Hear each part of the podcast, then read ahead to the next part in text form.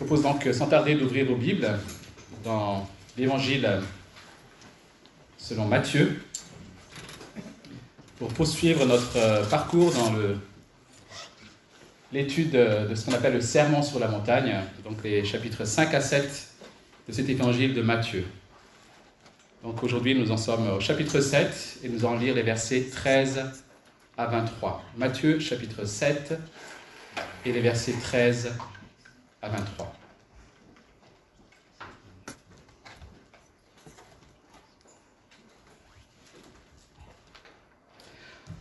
Entrez par la porte étroite. En effet, large est la porte, spacieux le chemin menant à la perdition. Et il y en a beaucoup qui entrent par là. Mais étroite est la porte, resserré le chemin menant à la vie. Et il y en a peu qui les trouvent. Méfiez-vous des prétendus prophètes. Ils viennent à vous en vêtements de, brebis, mais au-dedans ce sont des loups voraces. Vous les reconnaîtrez à leurs fruits. Cueille-t-on des raisins sur des ronces ou des figues sur des chardons? Tout bon arbre produit de bons fruits, mais le mauvais arbre produit de mauvais fruits. Un bon arbre ne peut pas porter de mauvais fruits, ni un mauvais arbre porter de bons fruits. Tout arbre qui ne produit pas de bons fruits est coupé et jeté au feu. C'est donc à leurs fruits que vous les reconnaîtrez. Ceux qui me disent Seigneur, Seigneur, n'entreront pas tous dans le royaume des cieux, mais seulement celui qui fait la volonté de mon Père céleste. Beaucoup me diront ce jour-là, Seigneur, Seigneur, n'avons-nous pas prophétisé en ton nom? N'avons-nous pas chassé des démons en ton nom? N'avons-nous pas fait beaucoup de miracles en ton nom Alors je leur dirai ouvertement, je ne vous ai jamais connu. Éloignez-vous de moi, vous qui commettez l'iniquité. Les observateurs de la société, ceux qui étudient l'évolution des sociétés et des mœurs, constatent qu'il y a en ce moment dans notre euh, génération comme une révolution en termes de mode de pensée. Et ce, particulièrement en Occident, donc là où nous sommes. Alors vous allez me dire que chaque génération apporte son lot de changements, sa petite révolution. Et cela est juste. Mais celle que nous vivons actuellement, chers amis, est radicale elle a des répercussions que nous ne mesurons pas encore aujourd'hui. Peut-être qu'on va s'arrêter juste pour le... C'est fait C'est bon Merci. Donc je disais tout à l'heure que les observateurs de la société observent qu'il y a en ce moment une révolution en termes de mode de pensée, et particulièrement en Occident. Alors en quoi ça consiste? Tout au long de l'histoire, jusqu'ici, les règles la pensée, la justice, l'identité, toutes ces choses étaient fixées par quelque chose qui était extérieur à nous. Quand je dis quelque chose qui était extérieur, c'était soit par la famille, soit par la société, soit par la culture, la religion, la science. Bref, c'était l'extérieur qui fixait en quelque sorte les règles et qui fixait notre identité. Et l'éducation, dans ce mode-là, l'éducation consistait à conformer l'individu à la culture extérieure. Quand vous éduquez vos enfants, quand un prof enseigne ses élèves, c'est pour se conformer à la culture extérieure. Aujourd'hui, on observe un renversement. Ce n'est plus quelque chose d'extérieur à moi qui fixe la norme, c'est quelque chose d'intérieur. C'est moi qui fixe la norme. Ce qui est important, désormais, c'est ce que je sens, ce que je ressens. Et c'est cela qui devient vérité. Et c'est à l'environnement extérieur, c'est à la culture, la société, de se plier à mes normes. Ainsi, si je dis que je ne me sens ni homme ni femme, cela devient la vérité et c'est à la culture de se conformer à cette vérité. Alors quand je dis cela, ne pensez pas que cela, se manifeste uniquement dans la question des genres qu'on voit aujourd'hui et qui devient massif. C'est bien plus ancré dans nos pensées que nous l'imaginons. Et quand je dis nous, c'est même en tant que chrétiens. Nous sommes déjà influencés par cette pensée-là depuis pas mal d'années. Ce n'est plus la Bible, ce n'est plus la parole de Dieu, ou même ce qu'enseigne l'Église qui devient la norme, mais c'est ce que je ressens, ce que je pense. Et le risque pour tous ceux qui se disent chrétiens, c'est justement de penser qu'ils sont chrétiens alors qu'ils ne le sont pas. Ce n'est pas parce qu'on se sent chrétien. Ce n'est pas parce que j'affirme que je suis chrétien, ou même que je vais à l'église et que j'entends des chants chrétiens, que je suis chrétien. Et l'enjeu ici, ce n'est pas juste d'avoir raison ou tort. L'enjeu, c'est une destinée éternelle soit avec Dieu, soit loin de Dieu, éternellement séparé de lui. Je peux donner un autre exemple. J'ai beau penser au plus profond de moi que je ne suis pas un homme mais un oiseau, si je saute du toit, je m'aplatirai lamentablement. Il y a une vérité qui est extérieurement, que je le veuille ou non. Il y a des règles il y a des destinées. Voilà l'enjeu.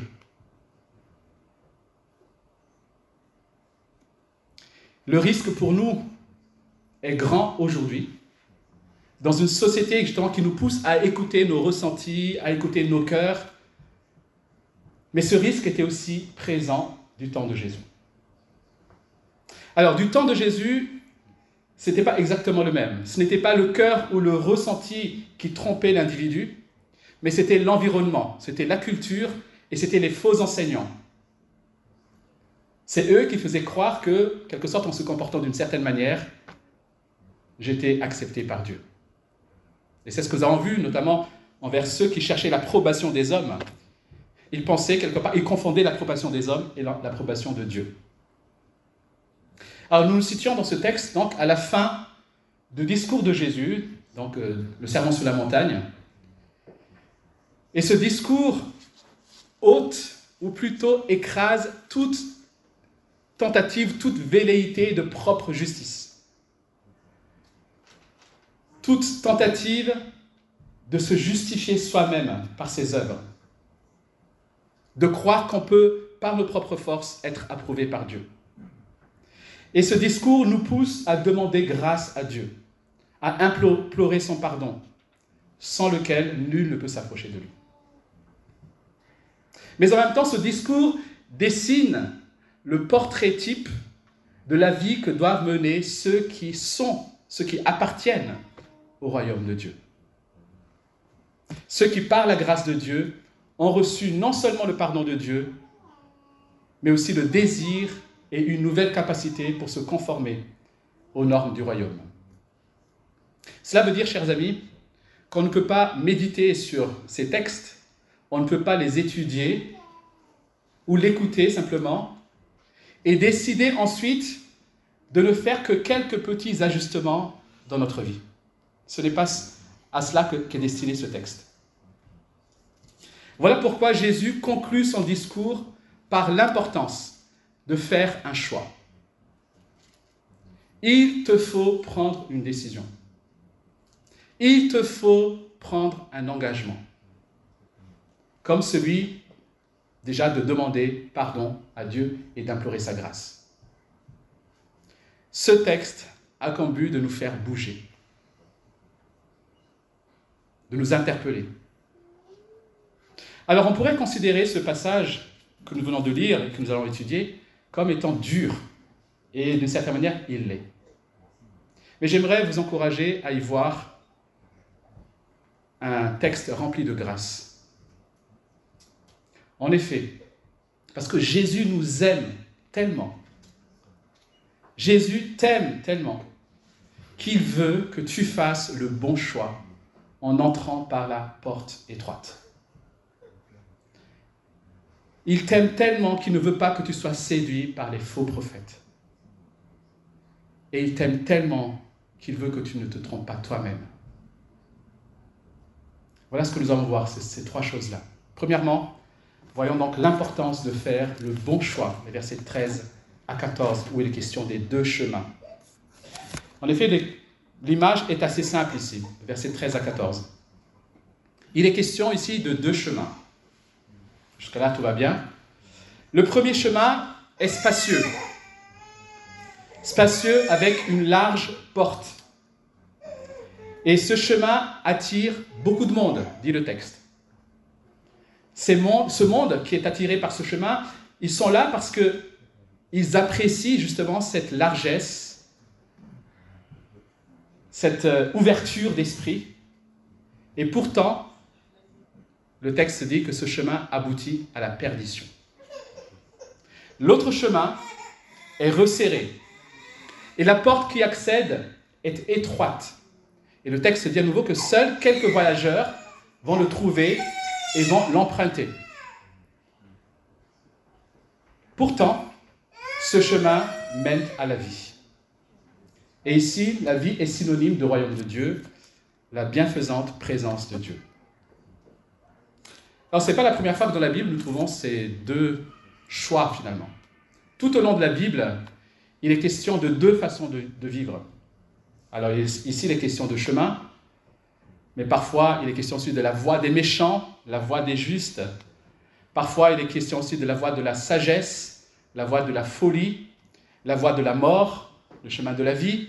Donc tout au long de la Bible, dans l'Ancien Testament notamment, nous avons souvent ces deux choix-là, ces deux options.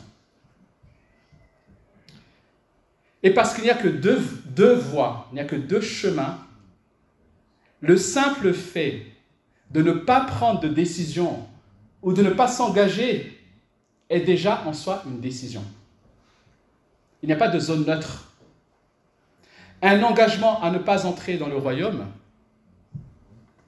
c'est un engagement à suivre le chemin spacieux. On n'est pas là, vous savez, à, à la croisée de deux chemins. Le chemin n'est pas devant nous, on est soit dans l'un, soit dans l'autre déjà aujourd'hui. Alors sur ce chemin spacieux, je l'ai dit, il y a toute la place donc, pour la diversité des opinions, la diversité des mœurs. C'est la route de la tolérance et du laxisme. Sur cette route, il n'y a pas de frein. Sur cette route, il n'y a pas de limite de pensée. Sur cette route, il n'y a pas de limite de conduite. C'est attirant, hein et les voyageurs sur cette route vont suivre leur propre inclination, les désirs de leur cœur humain. Ils vont suivre leurs propres ambitions, leur propre justice, leur amour propre. Et vous savez, ces choses, ce qui est bien avec ces choses-là, c'est qu'elles n'ont pas besoin d'être apprises ou elles n'ont pas besoin d'être entretenues ou cultivées. Ces choses-là ne nécessitent pas beaucoup d'efforts pour y résister. Enfin, plutôt, elles nécessitent beaucoup d'efforts pour résister, mais pas beaucoup d'efforts pour les pratiquer. Et c'est pour cela qu'ils sont nombreux à suivre cette route. Et la porte qui accède à ce chemin est large, ce qui veut dire qu'il n'y a pas beaucoup de limites de bagages à emporter. Quand tu sais que tu dois passer par une porte étroite, tu vas essayer de débarrasser certaines choses, surtout si tu es un peu épais comme moi. Mais là, la porte est large. Donc tu peux prendre autant de bagages que tu veux. Pas de limite. Pas besoin de laisser de côté tes péchés. Pas besoin de laisser de côté ta propre justice. Pas besoin de laisser de côté ton orgueil. Pas besoin de renoncement. À l'inverse, l'autre chemin qui est resserré, et cette étroitesse est due aux limites que Dieu a révélées dans les Écritures. Ces limites, que Dieu a révélées comme étant vraies et bonnes pour chacun de nous. Alors l'auteur euh, chrétien C.S. Lewis a écrit dans son autobiographie Surprised by Love qu'à l'âge de 13 ans, il a commencé à élargir son esprit. Et voici ce qu'il dit. J'ai alors commencé à changer les mots je crois par on ressent. Et oh le soulagement.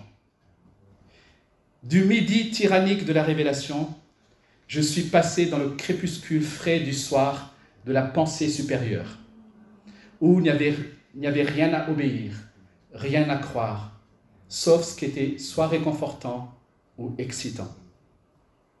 Donc C.S. Lewis ici raconte sa crise.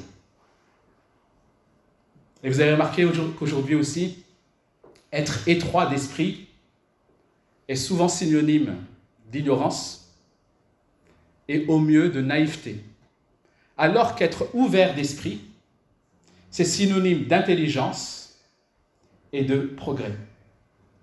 Voilà notre société. Finalement, ce chemin étroit, il est étroit comme tout principe de vérité. Pour toute vérité donnée, il peut y avoir en face une infinité de mensonges. La vérité est toujours étroite, en quelque sorte. Si je vous demandais cet après-midi, quel est le plus haut sommet de Madagascar? Vous avez beau me donner 50 réponses différentes, il ne pourrait y avoir au mieux qu'une de juste. Mais au pire, tout est faux. Donc pour une vérité, il peut y avoir une infinité de mensonges. Voilà pourquoi la vérité, le principe de vérité, est toujours un chemin étroit. Alors il est vrai que la vérité révélée dans la parole de Dieu impose une limitation sur ce que les chrétiens peuvent croire, et la bonté qui est révélée impose la façon dont nous pouvons nous comporter. Et encore une fois, d'une certaine manière, on peut trouver ça dur. Mais d'un autre côté, c'est libérateur. Car, dit la parole, la vérité libère. La vérité nous affranchit. Et c'est à ce semblant de paradoxe que nous trouvons, c'est ce semblant de paradoxe que nous trouvons dans les paroles de Jésus, lorsqu'il nous invite à prendre son joug. Vous savez, un joug, c'est une pièce de bois qu'on pose sur les animaux, sur les, animaux d'attelage, les bœufs en particulier, ou les chevaux, pour, pour que ce soit plus facile pour eux d'être ensemble et pour les guider. Donc un joug, c'est quelque chose qui est contraignant, par définition. Et pourtant, Jésus dit, prenez sur vous mon joug et laissez-vous instruire par moi, car je suis doux et humble de cœur, et vous trouverez le repos, car mon joug est bon et ma charge légère. Deux choses qui ne vont pas ensemble pour nous aujourd'hui. Vous savez, le mot joug est même euh, péjoratif dans le langage courant. Quand on parle de joug, on parle de tyrannie. Et Jésus dit, mon joug est léger et doux. Ma charge est légère. La porte qui accède à ce chemin resserré, dit le texte, est étroite. Ce qui veut dire que si on n'est pas attentif, on peut passer à côté sans la voir. Cette porte étroite, c'est Jésus-Christ lui-même. C'est ce qu'il dira notamment dans l'Évangile selon Jean, au chapitre 10, verset 9, c'est moi qui suis la porte. Si quelqu'un entre par moi, il sera sauvé.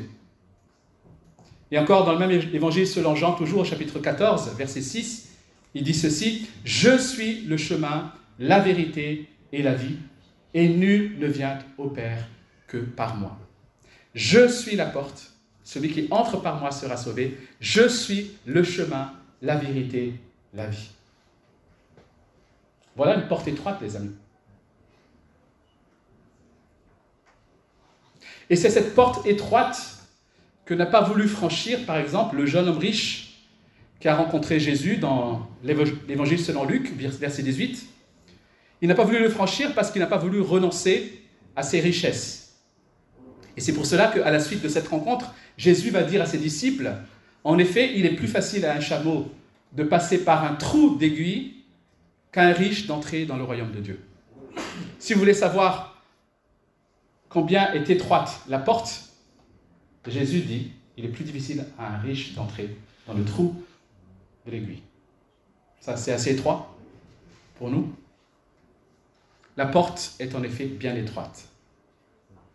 Donc deux chemins, pas un troisième, ce qui, signifie, chers amis, que cet après-midi, encore une fois, chacun de nous ici, et chacun de ceux qui écoutent cette prédication, est sur l'un de ces deux chemins. Parce qu'il n'y a pas de troisième. Il n'y a pas de zone neutre. Et comment savoir sur quel chemin vous êtes? Sur quel chemin es-tu? C'est simple. Si vous n'êtes pas passé par la porte étroite de la repentance, la porte étroite du renoncement à vivre pour nous-mêmes, à suivre vos propres désirs, pour suivre Christ et lui soumettre votre vie, c'est que vous êtes sur le chemin large. Et le problème, ce n'est pas simplement, encore une fois, le fait de se tromper de chemin. J'aime pas me tromper de chemin quand je suis sur l'autoroute. Quand je me trompe de sortie, ah Je ne sais pas pourquoi j'accélère pour vite sortir de l'autre côté et puis revenir. C'est un réflexe. Mais le problème ici, ce n'est pas simplement le fait de se tromper de chemin lorsqu'on loupe une sortie d'autoroute ou un embranchement d'autoroute. Le problème ici, c'est que ce chemin large mène à la perdition du texte. Et la perdition dont il est question ici, c'est une éternité loin de la présence de Dieu, loin de sa bonté, loin de ses grâces. Et il nous faut comprendre que si aujourd'hui les humains peuvent éprouver de la joie, si aujourd'hui les humains, qu'ils soient méchants ou gentils, peuvent éprouver du plaisir, c'est parce que Dieu n'a pas tout retiré. Mais la perdition, c'est lorsque tout cela sera enlevé.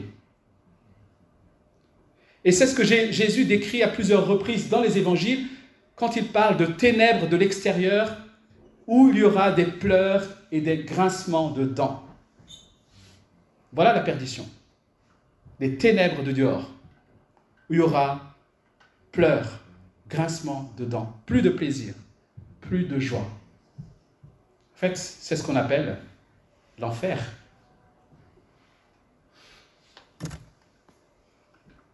Alors cela nous met mal à l'aise, peut-être. On est peut-être gêné d'en parler. En fait, on ne devrait pas. On ne devrait pas parce que Jésus nous a tellement aimés qu'il est celui qui en parle le plus. Vous avez remarqué que les mamans, désolé, hein, je, je c'est pas pour euh, être macho que je dis ça, mais je, connais que ma femme. ma femme, j'ai échappé belle au regard souvent elles sont un peu plus inquiètes pour leurs enfants.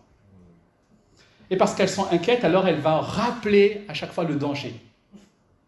Attention, fais bien attention. Vous savez, attention. En fait, c'est un signe d'amour. Et lorsque Jésus nous avertit sur la réalité de la perdition, la réalité de l'enfer, encore une fois, je vous dis, c'est dans les évangiles que nous trouvons le plus, et de la bouche de Jésus, que nous trouvons le plus ces expressions qui concernent l'enfer. Et c'est le cas parce qu'il nous aime. Et il veut nous avertir. Il ne veut pas qu'on aille dans cette direction. Et c'est pour cela qu'il s'empresse de nous dire à nous cet après-midi, entrez par la porte étroite. Entre par la porte étroite, s'il te plaît. Ne perds pas ton temps. Ne joue pas au plus malin avec Dieu. N'abuse pas de la patience de Dieu. Entre par la porte étroite. Parce qu'il n'y a que deux manières de vivre. Parce qu'il n'y a que deux chemins. Jésus nous invite non seulement à entrer par la porte étroite, mais à nous méfier aussi des prétendus prophètes, ces fake prophètes, comme on dirait aujourd'hui, de nos jours. C'est ce que nous voyons dans les versets 15 à 20. Méfiez-vous des prétendus prophètes. Ils viennent à vous en vêtements de brebis, mais au-dedans, ce sont des loups voraces. Alors ces prétendus prophètes existaient déjà bien avant l'arrivée de Jésus. Ils sont déjà dénoncés dans l'Ancien Testament. Et les auteurs du Nouveau Testament, comme Paul dans ses lettres, ou encore comme Jean dans ses lettres, ou Pierre, n'ont cessé de dénoncer ces faux prophètes, ou ces faux enseignants, ou ces faux Christ. Pourquoi? Parce qu'ils sont à la fois dangereux et trompeurs. Ils sont dangereux parce qu'ils peuvent nous conduire justement dans l'erreur, nous éloigner de la vérité. Et nous venons de le voir où cela peut nous conduire. Les conséquences peuvent être désastreuses. Mais ils sont aussi trompeurs parce que ce sont des vrais loups, voraces, mais déguisés en brebis. Ils sont habillés en brebis, en apparence. Ils sont inoffensifs. Écoutez comment ils sont décrits, notamment dans le livre du prophète Jérémie. Et nous sommes ici 580 ans avant Jésus-Christ environ. Et cette description, je trouve, elle est frappante parce qu'elle elle nous semble tellement familière lorsqu'on observe aujourd'hui, malheureusement, par rapport à ce qu'on observe aujourd'hui, malheureusement, dans beaucoup d'églises. Écoutez, Jérémie chapitre 8, versets 16 à 17. Voici ce que dit l'Éternel, le Maître de l'univers. N'écoutez pas les paroles des prophètes qui vous font leurs prédictions. Ils vous entraînent dans l'illusion. Ils transmettent les visions de leur invention et non ce qui vient de la bouche de l'Éternel. Ils répètent à ceux qui me maîtrisent, méprisent. L'Éternel a dit, vous aurez la paix. À tous ceux qui persévèrent dans les, méchants dans les penchants de leur cœur, ils disent, il ne vous arrivera aucun mal. Donc Jérémie ici, Dieu ici dénonce des prophètes qui aiment brosser le peuple dans le sens du poil. Bah tu fais du mal, t'inquiète pas, il ne t'arrivera rien. Et si c'était déjà le cas parmi le peuple d'Israël, si c'était déjà le cas dès les premières années de l'Église, à plus forte raison aujourd'hui. À plus forte raison pour nous aujourd'hui à l'heure d'Internet, où en un clic, nous avons accès aux enseignements, je dirais, du monde entier.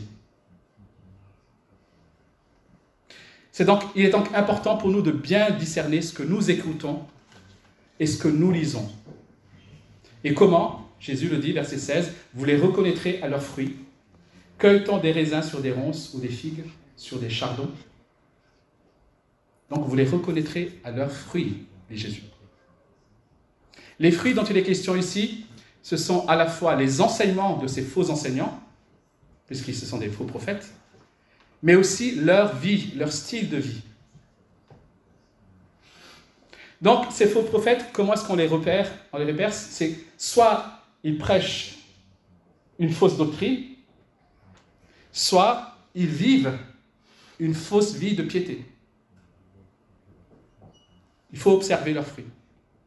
Ça sous-entend qu'on peut prêcher une, très bonne doctrine, mais avoir une vie de piété qui n'est pas du tout conforme à ce que la Bible dit. Alors la doctrine, elle est bonne, tant mieux, mais ça reste des faux, des fakes. Et bien sûr, le plus flagrant, c'est ceux qui prêchent la fausse doctrine. Et même si leur vie, entre guillemets, est moralement juste, ça reste aussi des fakes, des faux prophètes. Si ce sont des faux prophètes, alors leurs paroles et leurs actes finiront par les trahir. Un bon arbre ne peut pas produire des mauvais fruits, et un mauvais arbre ne peut pas, produire de bons fruits. Ici, encore une fois, il n'y a pas de zone neutre. Soit c'est un faux, soit c'est un vrai.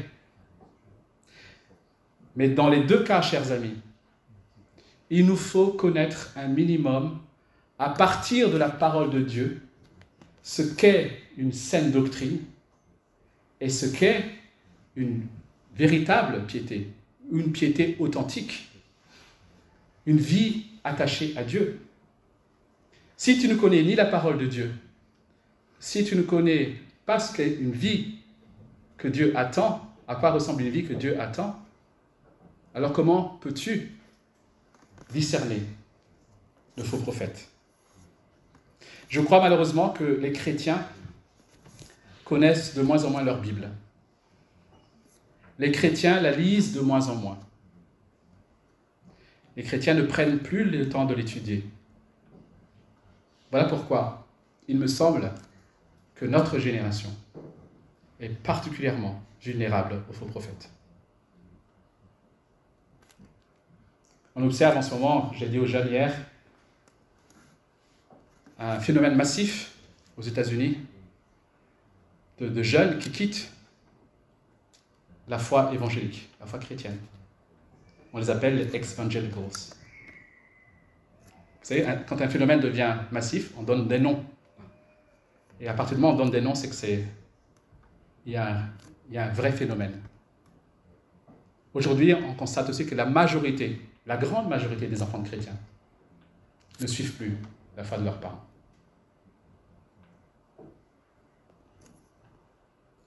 Jésus donne cet avertissement concernant les faux prophètes juste après l'enseignement sur les deux chemins. Pourquoi? Parce que ces faux, prophètes, justement, ont comme caractéristique de déformer le message du salut. Certains brouillent ou déforment tellement l'évangile qu'il devient difficile de trouver la porte étroite. Ils empêchent les gens de trouver la porte étroite. D'autres veulent faire croire que le chemin étroit est en fait beaucoup plus large que ce que Jésus a laissé entendre. Et que pour y accéder, finalement, il n'y a pas besoin de tant de renoncement que ça. D'autres encore vont contredire Jésus ouvertement et osent affirmer que le chemin large ne mène pas à la perdition. Car en réalité, tous les chemins, qu'ils soient larges ou étroits, mènent à Dieu. Et tout ce que je dis là, chers amis, ça existe. Il n'y a pas besoin d'aller chercher des athées pour trouver cela. Ça existe dans le milieu chrétien. Libéral, mais pas que. Alors soyons vigilants. Soyons vigilants parce que ce n'est pas parce que ces gens-là parlent de Dieu ou qu'ils parlent de Jésus ou qu'ils font des choses qui paraissent extraordinaires qu'ils sont au service de Dieu et de son évangile. Et c'est ce qui nous amène à notre troisième et dernier point. On a vu qu'il y avait deux manières de vivre, deux chemins. Et pour y accéder, pour accéder au seul qui menait à la vie, il fallait entrer par la porte étroite. On a vu aussi qu'il y avait un enjeu derrière tout ça. Voilà pourquoi il nous fallait nous méfier des faux prophètes. Car comme nous allons le voir maintenant, ce n'est pas parce qu'on affirme croire au Christ, ce n'est pas parce qu'on on affirme agir en son nom qu'on est véritablement à lui.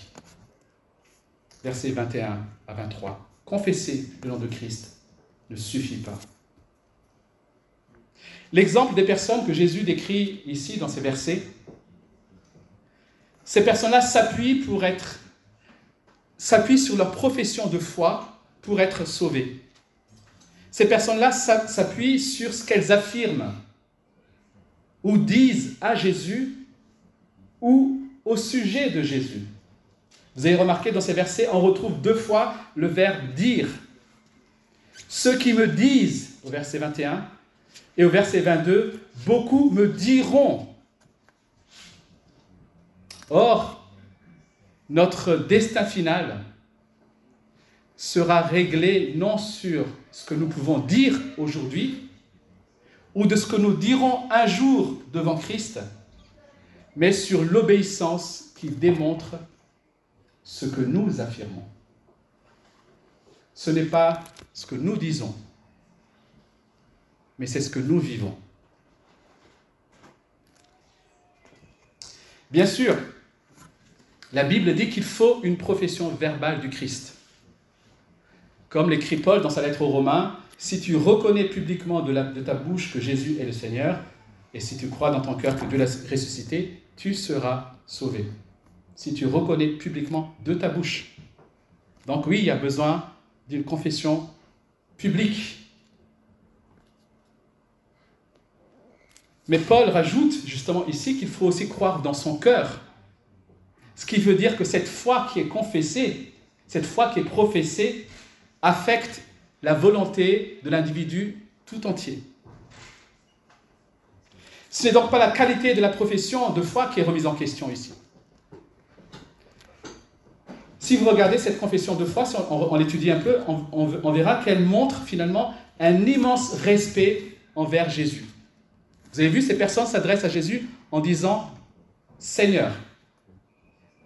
On voit aussi dans leur affirmation une certaine ferveur. Leur utilisation du mot Seigneur ne semble pas froide ou distance. Ils répètent deux fois Seigneur, Seigneur.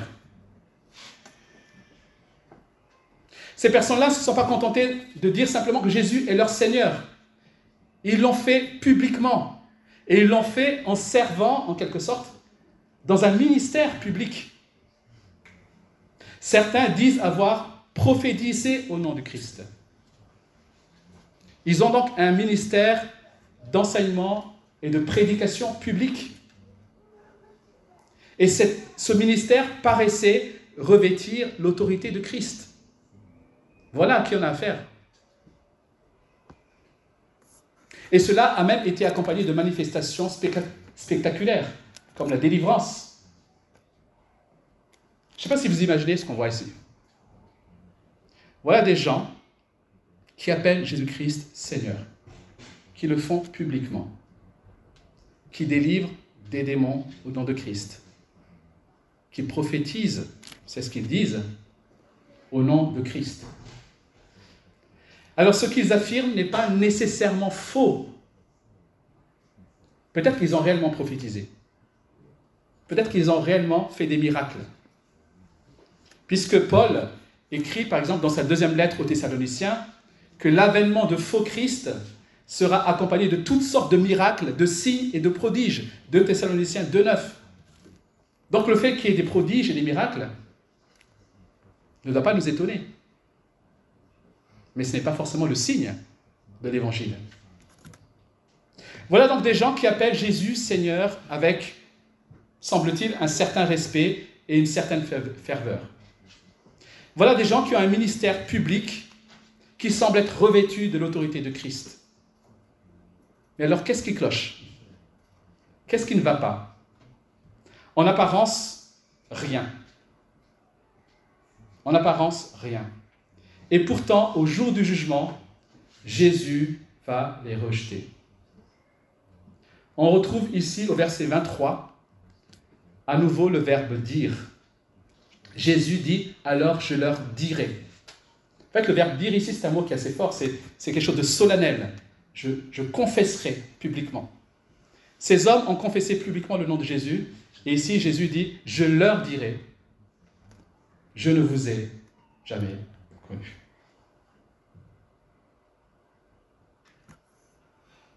Je ne vous ai jamais connu. Éloignez-vous de moi, vous qui commettez le mal.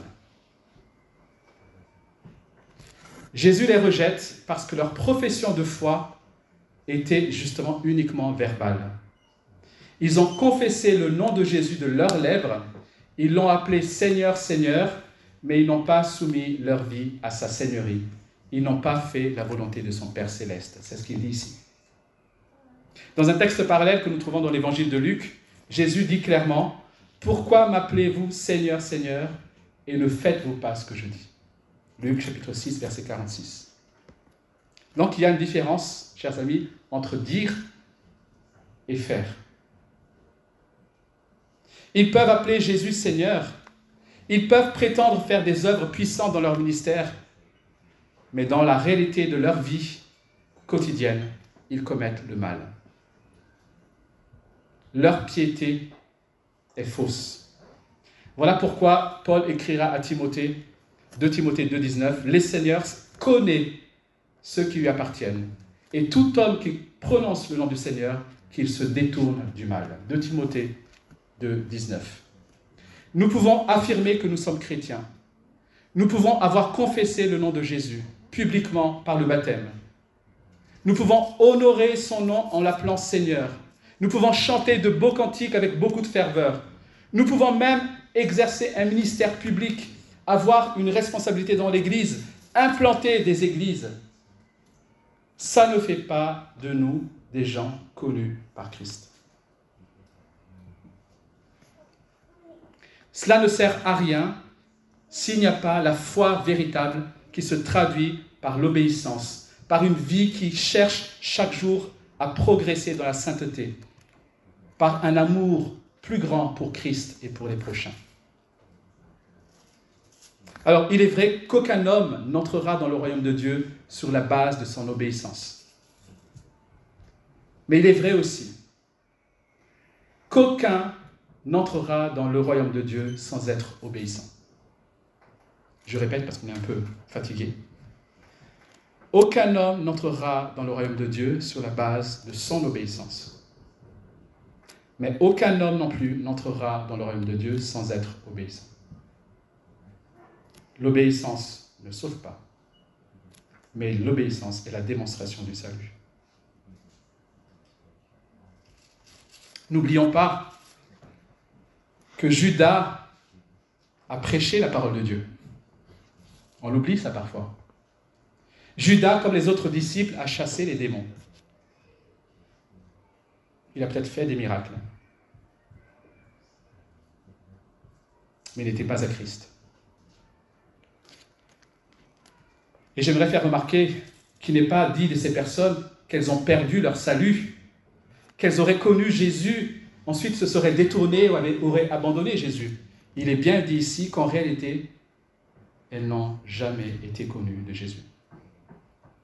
Elles n'ont jamais été, elles ne sont jamais passées par la porte étroite. Pour conclure,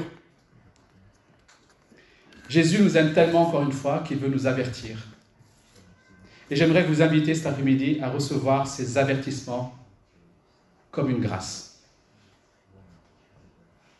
Jésus veut nous avertir contre la tromperie de ce monde qui veut nous attirer sur la route large, cette, cette route attirante, cette route facile qui mène à la perdition, à l'enfer. Jésus veut nous, nous avertir contre la tromperie des faux enseignants qui savent nous brosser dans le sens du poil, qui savent nous conforter dans nos propres désirs, mais qui sont des loups voraces, féroces, déguisés en brebis. Et enfin, Jésus veut nous avertir contre notre propre tromperie, l'illusion de la foi, qui se repose uniquement sur des affirmations, sur des pratiques religieuses, mais où il n'y a aucune relation, où il n'y a aucun amour pour Christ qui se traduit par l'obéissance à ses commandements. Voilà de quoi Jésus veut nous avertir cet après-midi. Et je trouve que le, troisième avertissement est le plus terrible. Être trompé par les autres, c'est une chose. Être trompé par le monde, c'est une chose. Mais se tromper soi-même, être dans l'illusion, c'est grave. Se trouver devant Jésus un jour pour s'entendre dire Je ne t'ai jamais connu. Et Jésus t'aime tellement qu'il ne veut pas que ça se produise pour toi. Alors j'aimerais vous encourager fortement à ne pas repartir d'ici sans vous examiner. Ne vous contentez pas cet après-midi juste d'être troublé par cet enseignement. Être troublé ne, ne change pas grand-chose. Si vous êtes en train d'emprunter le chemin resserré, alors louez le Seigneur et priez pour qu'il vous garde sur ce chemin. Ne vous en détournez pas. Et si vous êtes laissé entraîner sur le chemin large, il n'est pas trop tard pour passer par la porte étroite, la porte de la repentance. Repends-toi. Repends-toi. Entre par la porte étroite. Il n'est pas trop tard pour vous arrêter, pour faire demi-tour, pour demander pardon et entrer par la porte étroite. C'est ce que Jésus veut nous dire cet après-midi. Prenons quelques instants pour, euh, dans le silence s'il vous plaît, pour euh, répondre à, à ce message.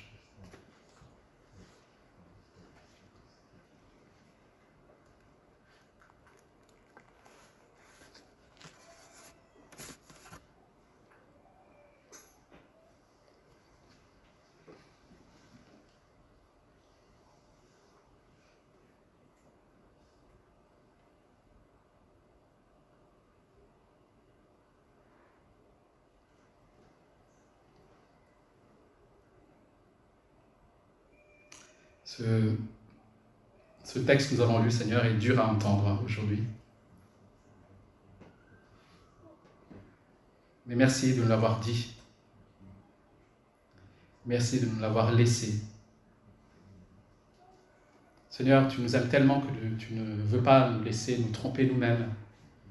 Tu ne veux pas nous laisser être trompés par, par ce monde et par les faux prophètes.